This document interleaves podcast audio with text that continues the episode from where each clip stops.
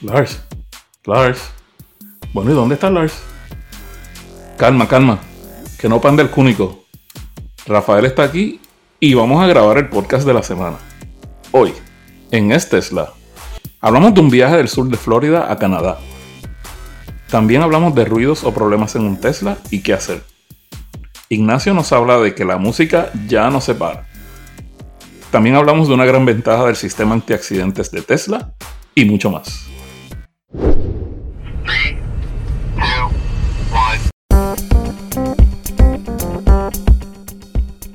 Hola y bienvenido al noveno episodio de Es Tesla. Este es un podcast en el que propietarios de Tesla contamos nuestras experiencias con nuestros coches y no hablamos tanto de la valoración de la empresa en bolsa o de Elon Musk. Ah, hoy tenemos de vuelta a Rafael. ¿Qué tal, Rafael? Bien, bien, saludos Ignacio, ¿cómo estás? Muy bien. Oye, pero al final hoy nos falta Lars, así que eh, hoy va a ser solo eh, Rafael y yo. Ah, Oye, después de que tanta cosa que Rafael no está aquí y ahora Lars, ¿dónde estás metido, brother? nada, ahora que le ponemos falta es a él. Oye, eh, Rafael, creo que hiciste un viaje muy largo, ¿no? Que has estado por un montón de sitios. Cuéntanos un poco. Oh, sí, estuvo espectacular, pues. Um, salí hace una semana y pico ah, de Florida a Canadá y fue un viaje espectacular. Viajamos eh, prácticamente por el centro de Estados Unidos, por la parte más cerca de la costa este, pero viajamos desde, desde el sur de Florida, cerca de Miami, hacia Carolina del Norte y allí estuvimos compartiendo con, con amistades, con Brian, que es uno de los youtuberos de, de acá de Estados Unidos, que tiene un canal que se llama I Want Tesla. Ujú. Luego de ahí fuimos a- al estado de Ohio, en Dayton, Ohio, donde nos reunimos con el señor Earl, que es el señor que, que inició el movimiento este de que la gente está metiendo los perritos en el, en el baúl del frente de los Tesla. Sí, no, es, el presidente de Frank Papi. ¿no? Exactamente. Ahí- Pues allí la pasamos muy chévere con él y pues dormimos también esa noche en, en Ohio. Eh, al otro día nos fuimos para, para Canadá, donde visitamos amistades nuevamente en la ciudad de London o Londres, en Canadá. Y ya luego de compartir unas horas con ellos, pues nos fuimos al destino final, que era donde íbamos a pasar la semana, en, en Ontario. Y allí pues la pasamos súper bien. Un viaje espectacular. Eh, yo he hecho muchos viajes alrededor de Estados Unidos anteriormente, pero este viaje fue un poco diferente. Ahora tenemos lo- los cargadores de Tesla de 150 kilowatts Ujú. y cargan bien rápido, ¿sabes? Este, eh, me quedé sorprendido porque los había usado, pero tú sabes, localmente probándolo así, pero no mucho en viajes largos, porque este es el primer viaje largo que estoy haciendo, que hicimos desde, desde que ya Tesla empezó a cambiarlos de 120 a 150 kilowatts. Y pues espectacular, súper rápido. eh, tuve muchas paradas de solamente 15 minutos, algunas de 30, pero eso era, llega, carga y si tenías que comer o algo, tienes que hacerlo rápido porque no te da tiempo de terminar. Sí, parece que eso es una cosa bastante común ahora más, sobre todo con los, con los Model 3 que cargan más rápido, que la gente dice que no le da ni tiempo a comer, casi casi se preocupa por, pues el coche ya está listo, nos tenemos, nos tenemos que ir, venga. Sí, e- es verdad, y eso me puso a pensar en ciertas cosas, como ahora están anunciando que con la versión 10 de- del software de Tesla va a venir YouTube y, y- y Netflix, y pues na- nadie le va a dar tiempo de ver una película, en, you know, un programa muy largo en- en- mientras está cargando, porque carga muy rápido, pero tú sabes, eh, no nos quejemos, eso es una cosa buena, porque la idea es que pueda la gente cargar rápido y continuar sus viajes largos o cortos, si- sin, you know, sin perder mucho tiempo. Claro, claro que sí. Oye, ¿y ¿cuántas millas, has mirado cuántas millas o cuántos kilómetros hiciste en total o no? ¿Lo sabes más o menos? Sí, sí, este, pues cuando yo salí eh, tenía un total de 35 mil, aproximadamente 35 mil millas de, eh, en, el, en el odómetro del, del Model 3 y ya cuando regresé, pues tenías 38 mil 785 millas. Eso sea, tres- para la audiencia... que- 3.700, ¿no? So- sí, fueron como 3.700, 3.800 millas de- en el viaje de ida y vuelta. Sí, que son, ca- ca- son casi, casi, ¿qué? ¿Casi 5.000 kilómetros? Algo así. Y estoy a punto de perder la garantía básica del carro en menos de dos años porque le he metido como el, el, millaje de tres años en, en, apenas un año y dos meses. Sí, no, no. Si yo que voy a hacer ya casi dos años tengo menos, menos millas en mi coche que tú. Eh, ahora lo tengo a 18.000. Eh, wow, pero también has hecho mucho, tú sabes, la gente, que no se confunda la gente, yo viajo mucho. Hmm. Y aunque hay gente que viaja más que yo, eh, esto no es común, pero lo bueno es que eh, estos carros no tienen muchas piezas que se dañen ni nada de eso. en verdad a mí no me preocupa perder la garantía porque yo sé que lo que tengo es sólido y sabes que con el dinero que me he ahorrado en mantenimiento y en combustible, eso nada más paga por cualquier reparación que venga en el futuro porque tampoco es como que esto no cuesta como un Ferrari arreglarlo. ¿verdad? ¿Has pensado en, comprar la garantía extendida? Lo he pensado, pero titubeo porque es tan sólido que no sé si voy a estar tirando el dinero con esa garantía extendida. Mejor tal vez lo guardo y si no la necesito no lo gasto el dinero y si acaso necesito hacer alguna reparación que esté fuera de garantía, pues considero que estuve economizando el dinero y lo hago sin problema. No sé, todavía no he decidido. Ya, ya, sí. Yo un poco lo mismo. Oye, ¿y sobre el viaje? Eh, ¿Cuántas veces paraste a cargar para ir? Porque claro, Florida, para no sé si la gente igual lo sabe o no lo sabe, pero está la parte más al sur realmente de, lo que puedes estar en Estados Unidos y, Rafael se fue a Canadá, que es nuestro vecino del norte. Ah, ¿Cuántas paradas hiciste? O, Sí, yo, yo paré, eh, creo que fueron seis, seis veces cuando iba en el viaje de ida. Eh, básicamente fueron cinco antes de llegar a Canadá en Canadá cargué una vez más antes de llegar a mi destino final en Canadá, pero esa sexta ocasión que cargué fue en Canadá. Eh, eso sí, eh, una de, mis paradas, que fue el día que salí, llegué a un hotel y en el hotel tenían destination charges, pues yo cargué ahí, pero no fue una parada de, que tenía que parar a cargar, tú sabes, era donde me iba a quedar. Y pues tenían los cargadores y aproveché porque estaba como con 50% de carga todavía y dije, bueno, así lo dejo cargado ahí y por la noche lo tengo full de nuevo. El viaje de regreso fue un poco diferente eh, porque cuando nosotros íbamos para allá, paramos en dos ocasiones, dormimos, nos levantamos al otro día y seguimos. No fueron muchas paradas, pero fue más tiempo porque paramos a dormir. Cuando regresamos de Canadá, no paramos. Sí. Viajamos directo, sin parar.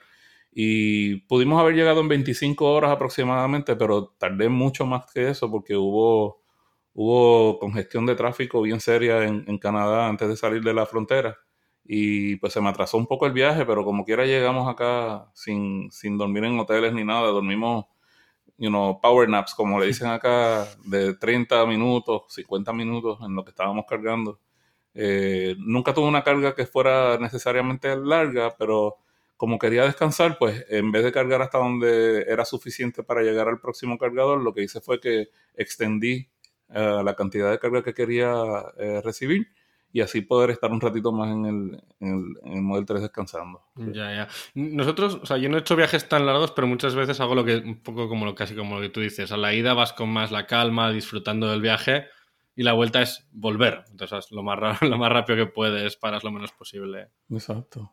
Muy bien, muy bien. Oye, y decías que has, conducido tanto tu, Tesla y, decías que no has tenido realmente ningún problema serio, pero ¿has tenido algún ruido, algún otro problema que, sea, que, hayas experimentado?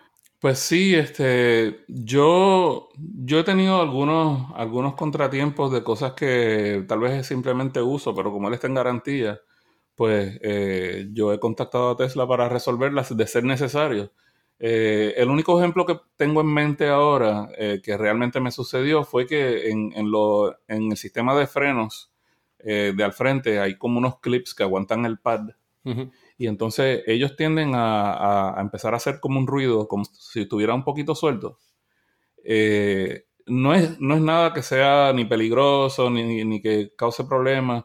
Y de hecho no se oye ni mucho, pero yo, el carro es tan silencioso y yo soy, estoy siempre tan pendiente a, todos los detalles que cada vez que noto algo, pues tú sabes, yo trato, trato de asegurarme de que no hay ningún problema serio con el carro. Entonces, eh, tuve ese problema y yo lo que quería comentar de esto es que um, en, en el caso específico de lo que me sucedió, son unos clips que aguantan el pad que todavía lo están aguantando, pero tienden a, vibrar un poco. Y entonces, de acuerdo a la vibración, tú puedes escuchar tal vez un, un clic eh, de vez en cuando, especialmente cuando pasas por, algún sitio que está muy áspera la, la, superficie de la carretera y eso.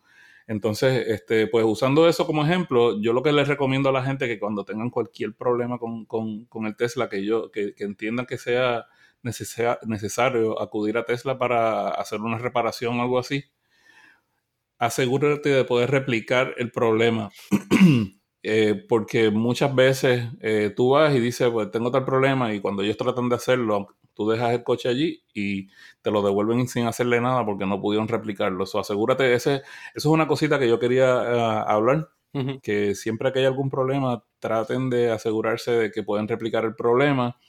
Al igual que si es posible hacerle una demostración a los técnicos de servicio antes de dejar el coche allí, si es que lo tienes que dejar de, ah, de un día para otro o algo así cosa de que no sea una pérdida de tiempo. Eso, es un consejo que quería darle. Sí, yo he leído mucha gente que dice que, por ejemplo, lo, que tú dices, ¿no? Que dejan el coche porque hace un ruido, pero a veces, por ejemplo, depende del tipo de carretera y los del servicio técnico lo prueban en las carreteras que están justo alrededor del, servicio del, propio service center y no pueden reproducirlo, ¿no? Un poco lo que tú dices. Y, y si, puede, si la gente puede dar instrucciones detalladas o a veces yo creo que tenerlo en un vídeo, si se puede percibir o ver, ah, para, porque a veces también se explica mejor, ¿no? En plan, mira, esto es lo que pasaba.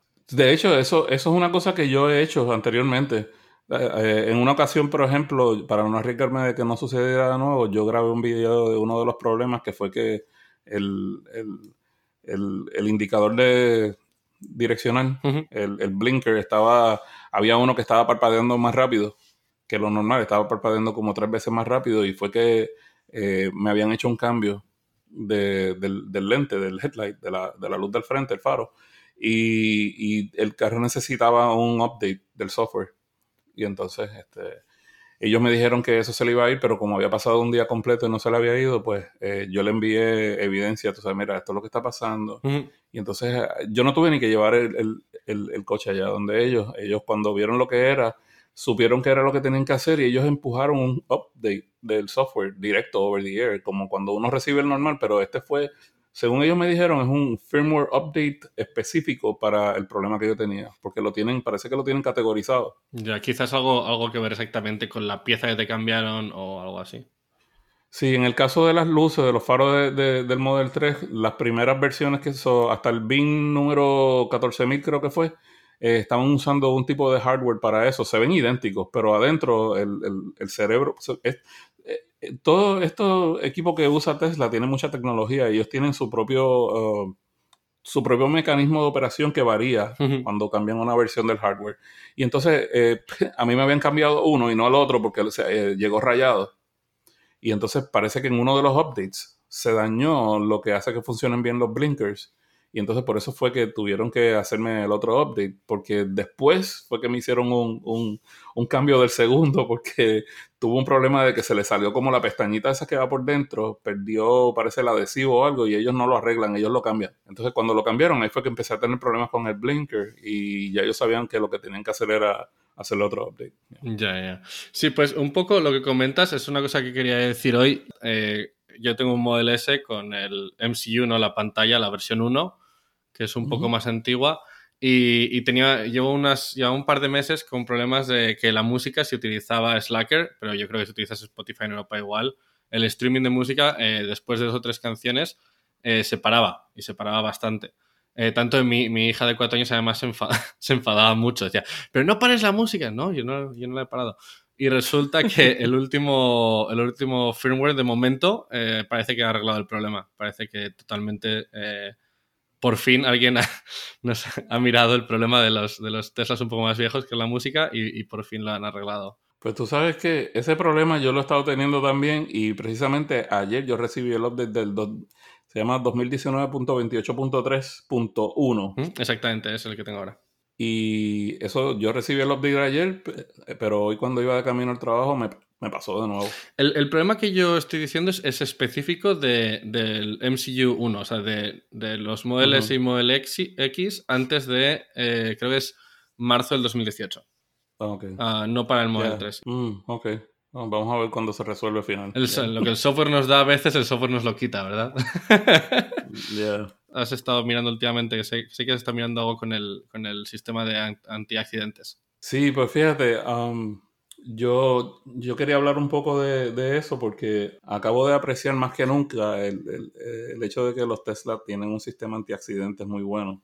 Porque precisamente tuve un incidente bien cercano a un accidente mientras estaba allá en Canadá. De hecho, en las cataratas de Niágara, eh, yo estaba en el pueblito ese y una persona estaba en el carril de, de virar a la izquierda eh, yo también estaba en ese carril, pero eh, me tuve que salir porque teníamos que ir a otra parte y me lo dijeron. Entonces puse la señal, me fui a cambiar, pero justo cuando estaba pasando por el lado de, del otro chofer que estaba al frente mío, el tipo se tiró sin mirar, sin poner señal ni nada y se me atravesó en el medio y por poco me lo llevo enredado. Oh, wow. Esto es, más, tú estás mirando a ver que tú no te lleves, nadie venga por el otro lado, ¿no? O sea, tú ni siquiera estás, estás mirando hacia la derecha, no estás mirando... Exacto, pues cuando yo volteo a mirar hacia el frente, veo que él está haciendo eso y yo reaccioné cuando tenía que reaccionar. Eh, pero el, el Model 3 empezó a intervenir y me ayudó a evitar un accidente. Lo curioso es que yo vi, eh, tú sabes que se pone rojo en, en, la pantalla cuando estaba a punto de tener un accidente, se pone así como que ten cuidado, no sé qué es lo que dice realmente las palabras, cuando pasa eso, el susto uno está mirando para el frente. Pero también él hace como un bip, hace como un bip, bip, bip. Y yo reaccioné tan rápido que el sonido no salió, pero yo vi el reflejo del indicador de que tomara control. Y cuando, mientras yo estaba presionando el pedal de freno, yo sentí que aunque yo lo estaba tocando, eh, el, el inicial, la frenada inicial, la estaba haciendo el Model 3. O sea, ya estaba un poco frenando antes de que tú llegases, ¿o? sí, ya estaba un poco frenando, pero fue tan rápido, yo te digo que fue una fracción de segundo, que fue, porque ya una vez tú tomas eh, eh, control, él no te avisa más nada porque ya tú estás bajo control. Y yo creo que por eso fue que, no pude escuchar la campana, porque realmente nunca sonó, pero yo vi el indicador rojo en la pantalla que, te dice que va a pasar algo. Y me, me sentí muy, ¿sabes? Muy afortunado de que de que tenemos ese sistema de protección, porque yo estaba a 1600 millas de mi casa, tú sabes, imagínate que ah, yo llego a tener un accidente donde sea, pues, una pérdida grande delantera del, del, Model 3, y yo no sé, tengo que dejarlo a Canadá porque mandarlo en pasaje de, Canadá para acá va a costar miles y miles de dólares, yo no sé. Sí, sí, sí, no, te lo puedes llevar. Bueno, oye, mejor que no pase nada, ¿no? tener estos sistemas y no necesitarlos siempre es lo mejor del, lo mejor que se puede pedir. Sí, exacto. Perfecto. Pues aquí en Es Tesla también queremos que participéis los siguientes. Así que si tienes una pregunta o una cosa interesante, envía un audio grabado con tu móvil a hola.estesla.com. Se escribe es-tesla.com. Y esta semana tenemos eh, bastantes llamadas, además tenemos eh, cinco llamadas y vamos a empezar con la llamada que lleva eh, varios días sin responder de Tai. Hola a todos, acá Tai desde Uruguay. Bueno chicos, eh, les quería agradecer primero por responder mi anterior pregunta sobre autoconsumo y energía solar. Eh, tuvo muy buena todas las respuestas. Y bueno, mi pregunta de hoy em, es qué piensan sobre Tesla en Latinoamérica. ¿Cuándo piensan que va a llegar? Em, excluyendo México claramente. Eh, sé que eh, Rafael tiene algo que decir sobre Puerto Rico y Tesla ahí en uno de sus amoríos con Elon vía Twitter. y bueno, nada, su opinión sobre cuándo va a llegar o, cómo va a ser. Gracias y un abrazo para todos. Sí, primero, que todo, eh, Tai, disculpas por no poder estar en el podcast anteriormente, pero estaba viajando y ya tú sabes. Um, pues mira, esto es lo, que yo tengo es lo siguiente. Um, mi opinión personal y la información oficial de Tesla son dos cosas bien diferentes. Yo pienso que Tesla todavía no va a entrar muy rápido en toda Latinoamérica porque todavía están resolviendo problemas no solamente en Estados Unidos, pero con la distribución de, coches nuevos en, otras partes del mundo. Y yo creo que cuando ellos entren eh, de, lleno en, Latinoamérica, lo van a hacer de una forma muy decisiva. Eh, pero eh, yo sé que hay muchas restricciones, hay, leyes y politiquería que todavía ellos tienen que trabajar con eso y no, no, no sabría decirte más allá de esa opinión que yo tengo, qué exactamente, cuál es exactamente el, el tiempo que ellos tienen para entrar. Ahora, yo, yo sí hice un poco de investigación y yo hablé con un par de personas en Tesla que me hablaron fuera de récord, o sea, no puedo decir quiénes son y eso porque ellos no son representantes de, de noticias oficiales de Tesla, eh, para eso ellos tienen eh, personal específico. Pero lo que sí me dijeron fue, pues me dieron información de contacto en México, que me indicaron que en México ellos van a tener más información de cómo se va a empezar a distribuir Tesla en, en Latinoamérica, pero desafortunadamente la persona que me dieron de contacto en México no pude conseguirla. Eh, hablé con, con, gente de la tienda, pero no pudieron ponerme en contacto y ninguna de las personas con las que yo hablé tenían información al respecto. Eh, por el momento, eh, yo sé y yo he visto personalmente gente que ha venido al centro de servicio y distribución de Tesla aquí en, en, la ciudad de Miami. Y gente de Latinoamérica, por ejemplo, yo vi personas de Colombia que compraron Tesla al frente mío para llevárselo a Colombia a sabiendas de que iban a perder la garantía una vez el, país saliera de Estados Unidos, porque eso, eso es una de las cosas que mucha gente no sabe y yo quería mencionarla. Eh, tú puedes llevártelo, si no tienes problema con él, vas a estar súper, porque después que haya electricidad para cargarlo, lo puedes usar.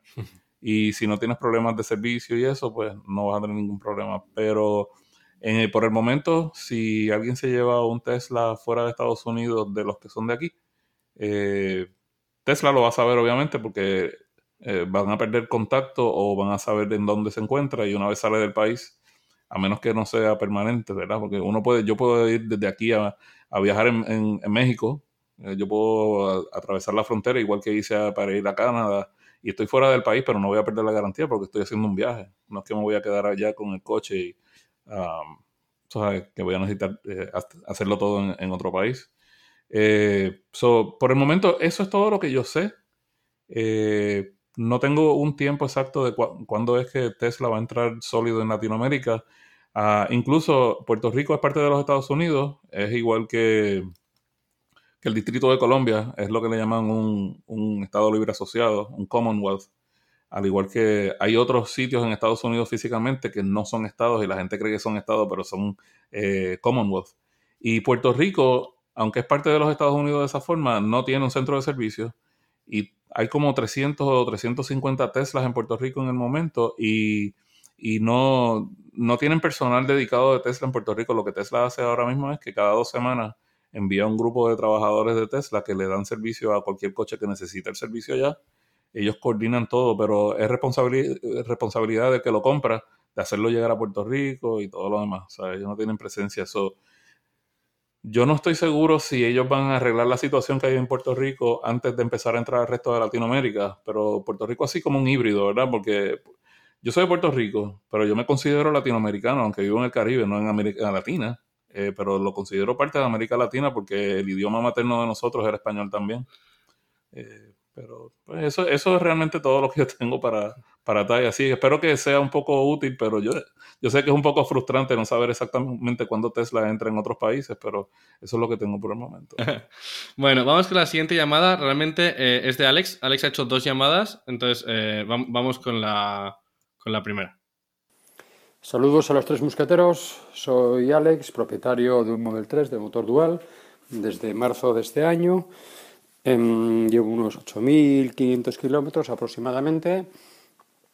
Estoy encantado con, con, con HAL. Eh, me duerme muy bien, me come muy bien y, crece y, cada día es mejor coche.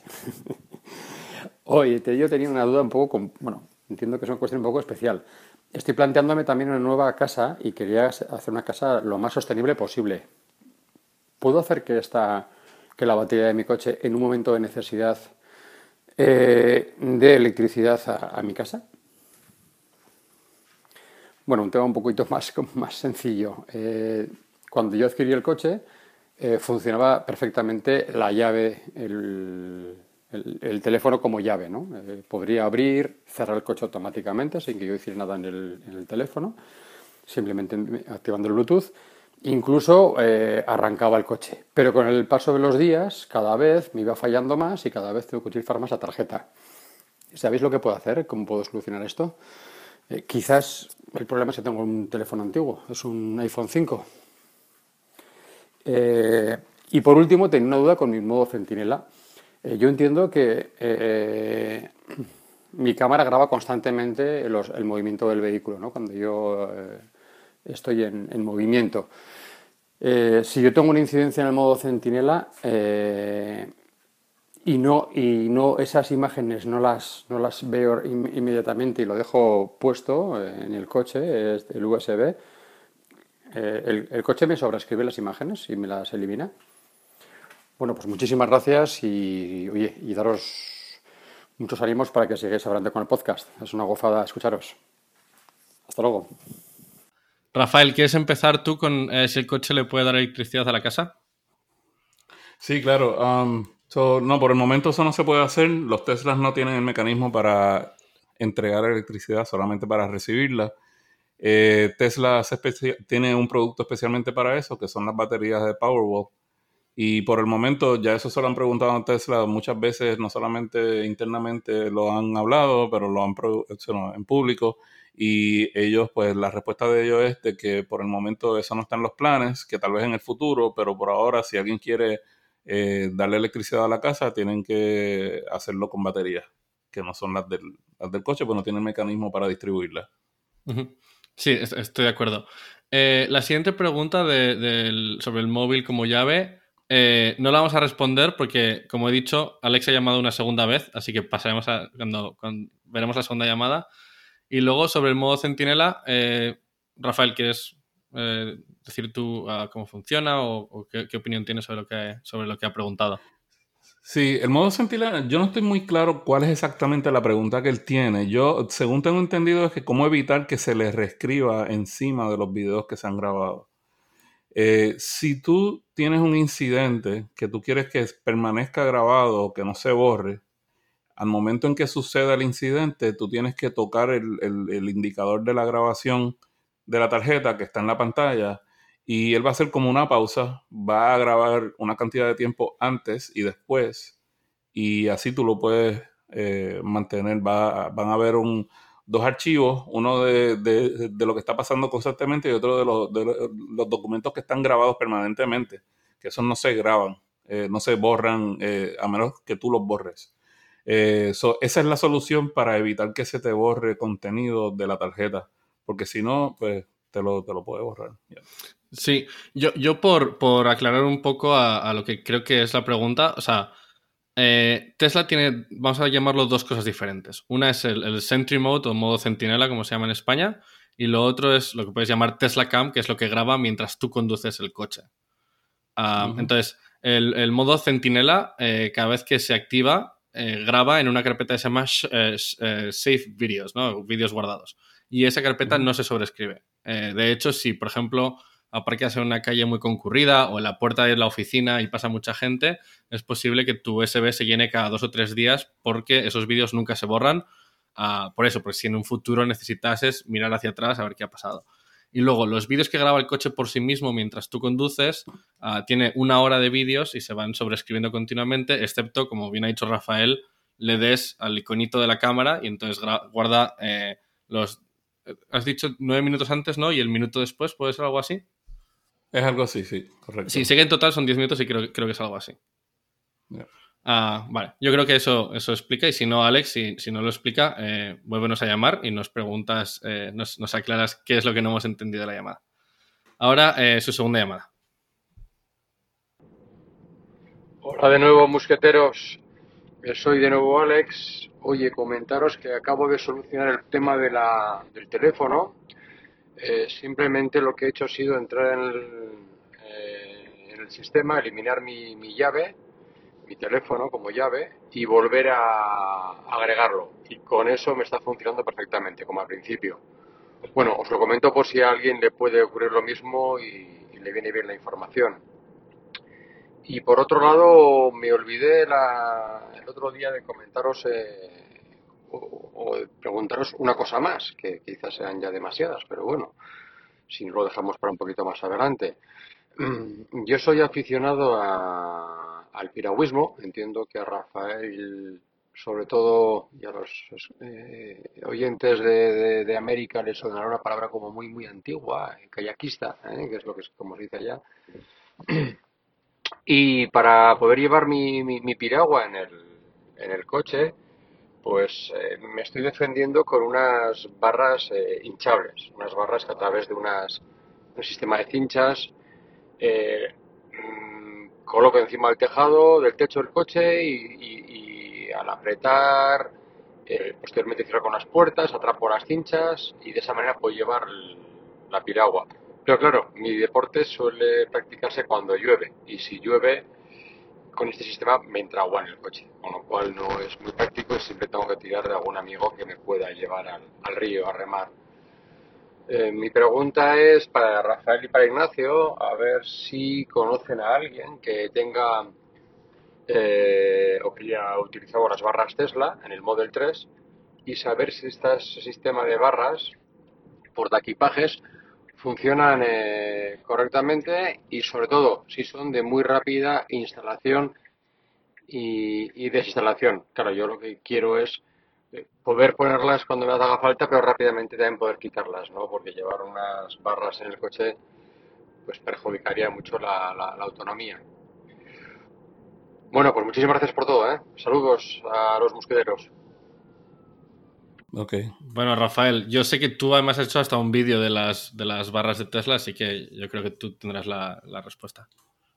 Sí, eh, lo primero que le voy a decir es que yo realmente no recomiendo um, instalarla y desinstalarla constantemente. Eh, porque aunque el proceso es fácil, eh, yo creo que no es necesario, número uno, porque después de haberlas instalado, eh, yo he viajado mucho y yo no he perdido nada de la autonomía por tenerlas ahí. Si no estoy cargando cosas arriba, Ah, no me afecta en el funcionamiento de la distancia que yo puedo cubrir con la carga del coche. Así que esa preocupación la puedes eliminar ya porque realmente yo he visto que no afecta. Eh, en cuanto al uso, eh, tienes que seguir las especificaciones. No, no vas a tener ningún problema usarlo, pero la recomendación es que no exceda 150 libras de peso arriba de las barras esas. Eh, yo creo que mientras te, si te mantienes en esos parámetros de, peso, no vas a tener ningún problema. Y es bien importante seguirlo porque acuérdate que están apoyándose de unas bases de metal que están debajo del cristal.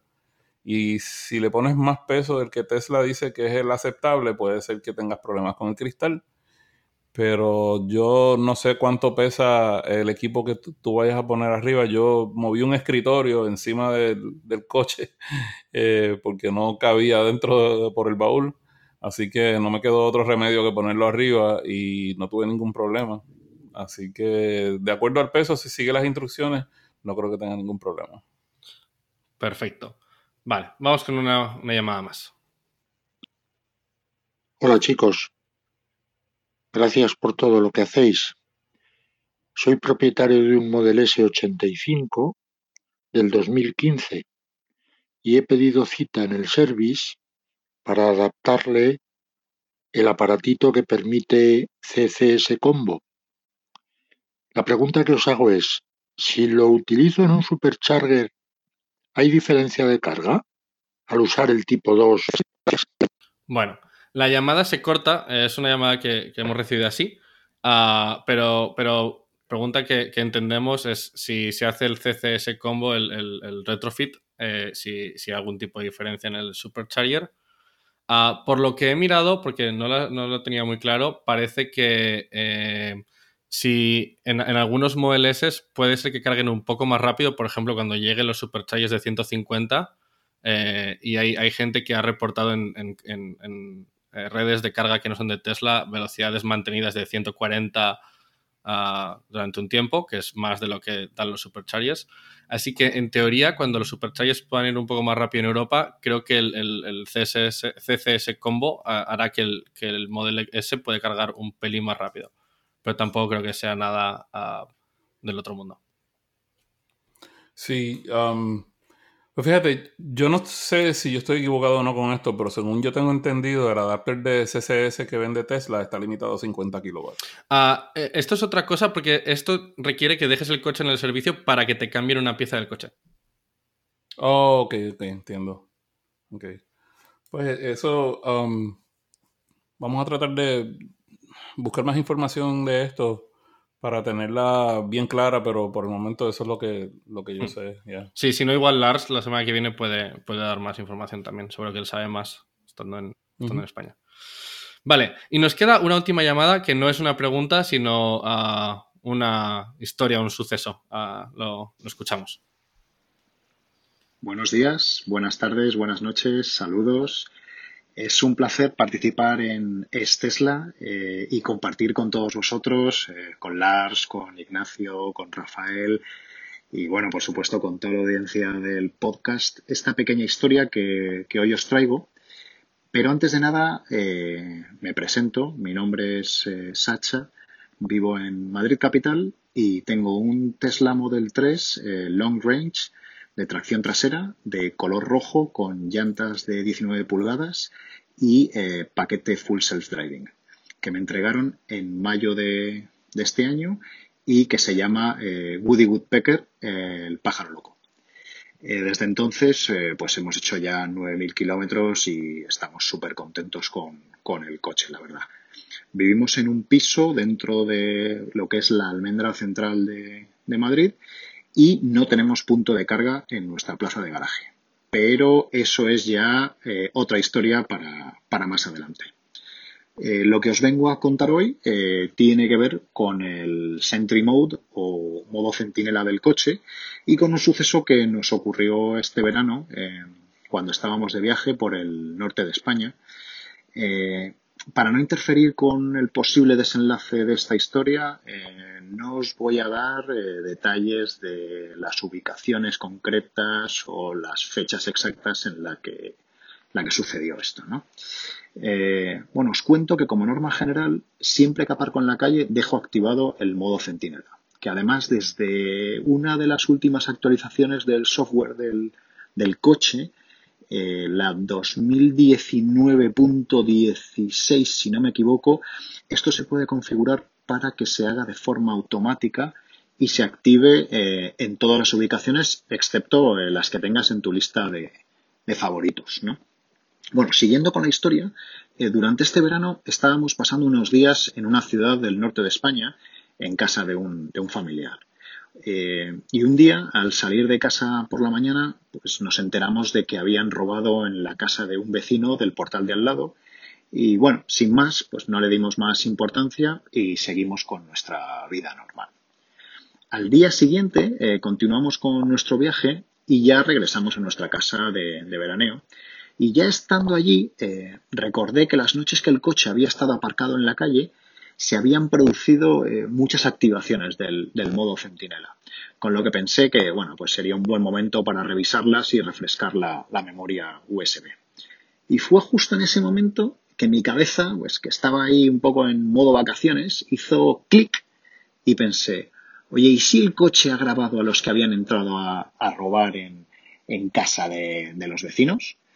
Eh, pues bueno, dicho y hecho, me puse a revisar todas las grabaciones de los últimos días del coche y efectivamente en un momento dado pues se dio la casualidad de que un vecino pasó por delante del coche activando el, modo centinela y por tanto guardando los 10 minutos alrededor de, de, este evento. Y en uno de esos minutos se visualiza perfectamente como dos individuos con aspecto sospechoso, sin entrar en más detalles, salen del portal llevando una caja de aspecto pesado y un minuto más tarde un tercer individuo sale también del, del mismo portal.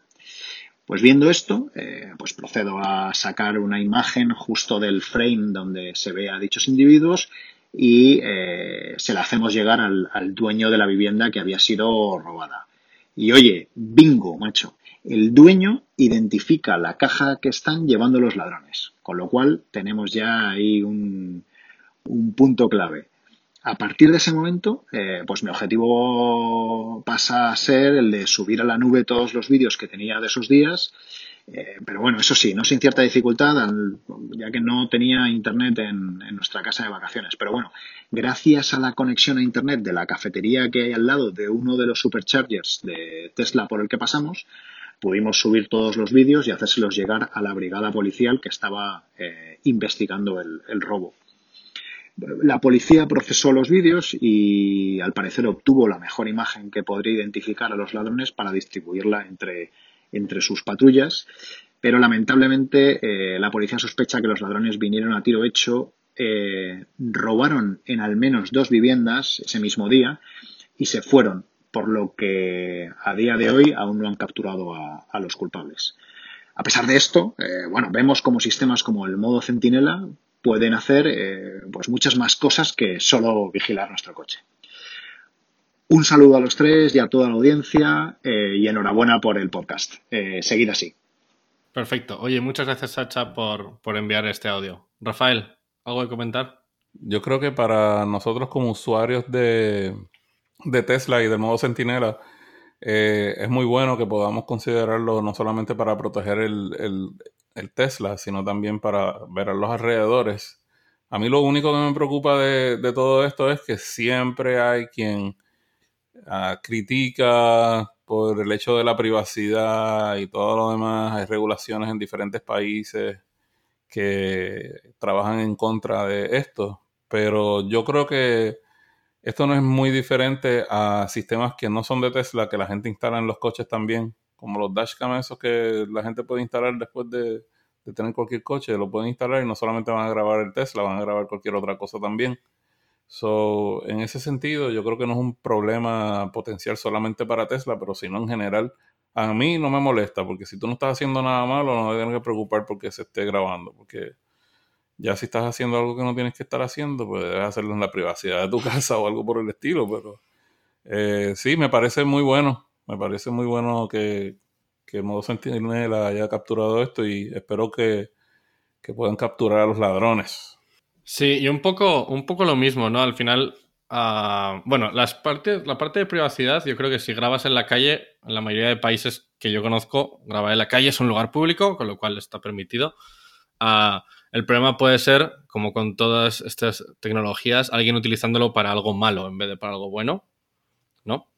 Ah, sí, exacto. Yo creo que, bueno, primero, uh, Sacha, gracias por a nosotros enviarnos la historia, pero enviar los vídeos al dueño de la casa, luego enviarlo a la policía, ¿no? Ser, un buen ciudadano y hacer, hacer lo, que lo que debía hacer. Y bueno, a ver si los cogen, aunque sea difícil. Ah, creo que Sacha no, no, quiere dar más detalles para no afectar en la investigación o en los posibles eh, posible trabajo de la policía, así que, que está bien. así que a ver, a ver, a ver qué sucede. Ah, pues ah, eso es todo. Ah, gracias a todos por las llamadas, han, sido muy buenas. Eh, por recordarlos, si queréis participar, enviad un audio, lo podéis grabar con vuestro móvil y enviarlo por email a hola.estesla.com. Se escribe es-tesla.com.